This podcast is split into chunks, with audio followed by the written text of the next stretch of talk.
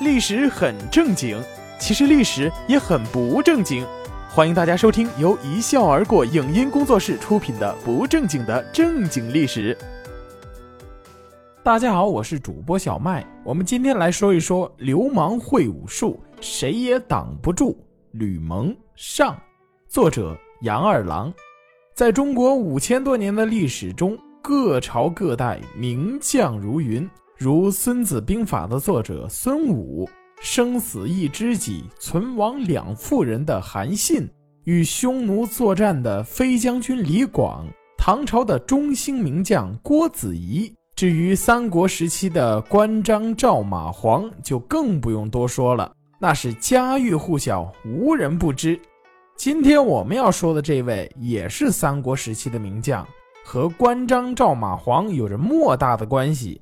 他没有显赫的家世，没有完美的履历，完全凭自己的打拼才成为东吴名将，简直就是屌丝逆袭的榜样。他就是我们今天的主人公，人称吴下阿蒙的三国名将吕蒙。这位吴下阿蒙可不是一般人。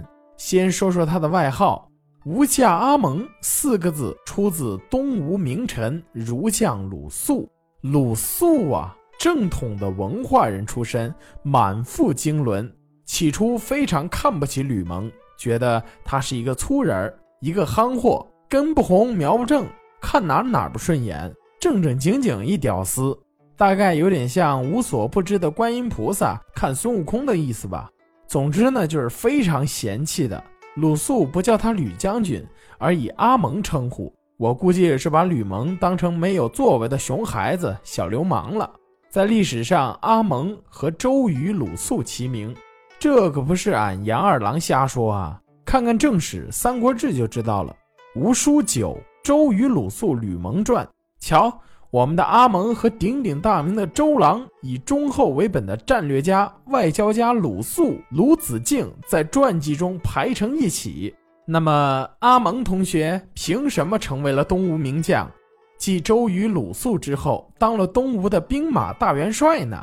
且听俺杨二郎慢慢道来。先说说阿蒙同学出道前的经历。少年阿蒙家境贫寒，父亲早逝，有一个姐姐，姐夫是孙策手下的将领邓当。作为军人的姐夫，每个月有固定的军饷，生活还不错。于是乎，阿蒙同学和妈妈把那三间破草房一锁，投奔到东吴。苦孩子阿蒙生活所迫，寄人篱下，还得带着妈妈，生活真是苦哈哈。再说说当时的社会环境，东汉末年，天下大乱，群贼蜂起，东吴也不例外。姐夫邓当时任孙策的讨贼大将军，率军多次平定占山为王的毛贼。当时阿蒙同学不过十五六岁，也不上学。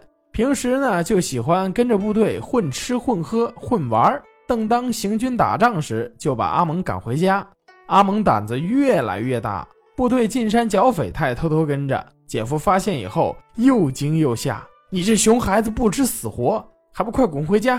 阿蒙就当耳旁风，刚刚体会到真刀真枪干仗的刺激，那可比玩过家家嗨了去了。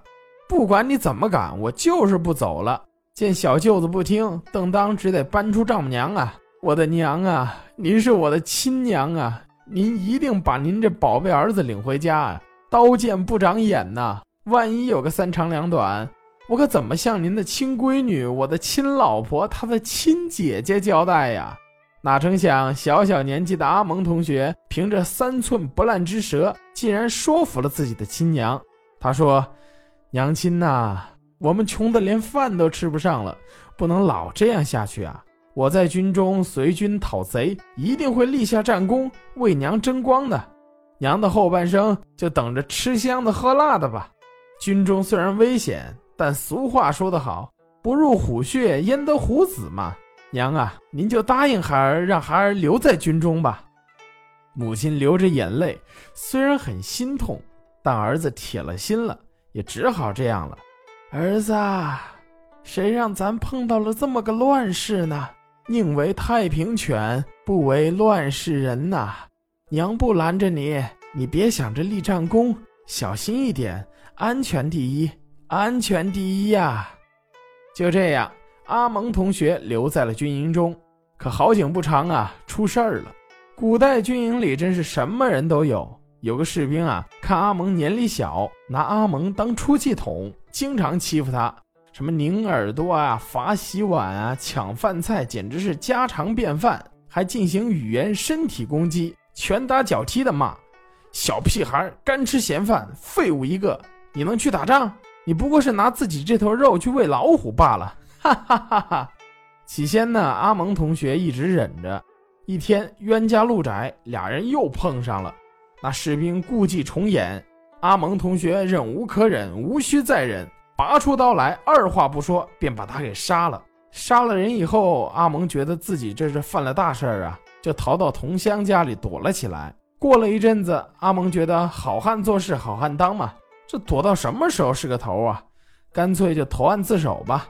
事情就闹到了孙策那里。孙策素有“小霸王”的外号，也是个好武尚勇之人。一听竟有这等少年奇人，快带来我瞧瞧！一见阿蒙，很是喜爱，免了阿蒙同学的罪，让他做起了自己的小跟班。又过了几年，姐夫邓当去世了。邓当的军队群龙无首，孙策便封阿蒙为别部司马，相当于军分区的司令。为了让大家有个直观的认识，我们横向比较一下，看看这个别部司马到底的含金量有多高。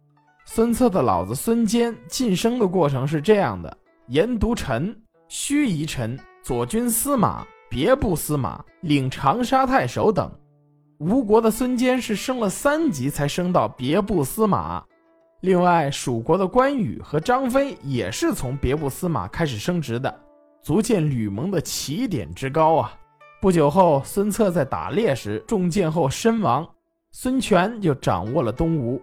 孙权上台以后，发现有很多小编制的队伍，一个个小将官领着为数不多的士兵，就想把小编制整合为大编制。小将官们心里头都不乐意。俗话说：“宁为鸡头，不为凤尾”嘛。但老大要这样，也只好听命。吕蒙吕将军虽然没有读过书，但人家不光起点高啊，那智商也是杠杠的。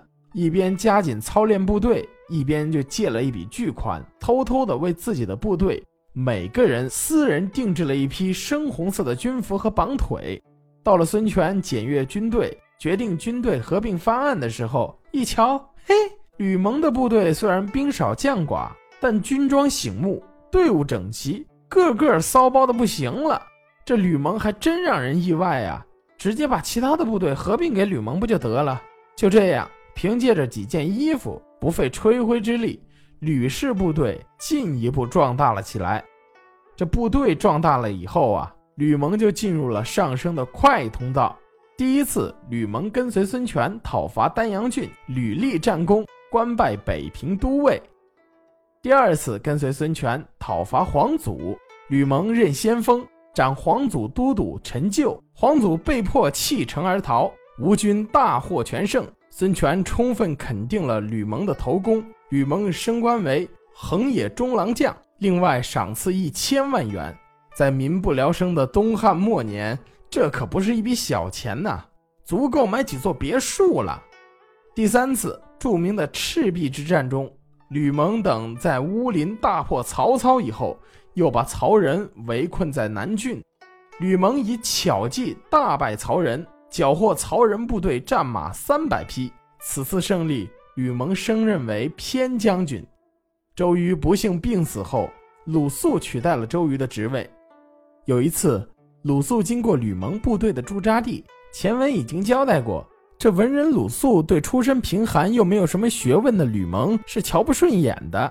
鲁肃本来是不想见吕蒙的，部下就劝鲁肃说：“大人，吕蒙战功显著，主公孙权都对他亲眼相加，你还是去见个面的好。”鲁肃就硬着头皮来到了吕蒙军营。吕蒙一见鲁老夫子来访，自是设宴款待。酒酣耳热之际，吕蒙问鲁肃：“您老受主公之命驻军在关羽旁边，有防备关羽的计谋吗？”鲁肃一愣，仓促间回答：“啊，也没有啥具体计谋，到时候随机应变即可。”吕蒙沉吟了一下，说：“老夫子啊，恕我直言，现在吴蜀虽然联合抵抗曹操，表面上是亲如一家的盟友，但关羽乃虎将啊，夫子这是睡在老虎身边呐，怎么能不预先定下防备虎狼的计谋呢？”说完，吕蒙为鲁肃谋划了五个对策。鲁肃听完这五个对策，非常佩服。快步走到吕蒙的酒桌前，抚着吕蒙的后背说：“我真是有眼无珠啊！不知道你不但战功赫赫，谋略也如此高明。我对你的敬仰，真是犹如滔滔江水连绵不绝，又如黄河泛滥不可遏止啊！”当时就进内堂拜了吕母，和吕蒙成了兄弟。好了，各位听众，吕蒙上篇到此结束。感谢胡扯海聊妙笔不知生不生花的作者杨二郎，感谢大家收听，这里是一笑而过工作室出品的不正经的正经历史，我是主播小麦，我们下一期再见。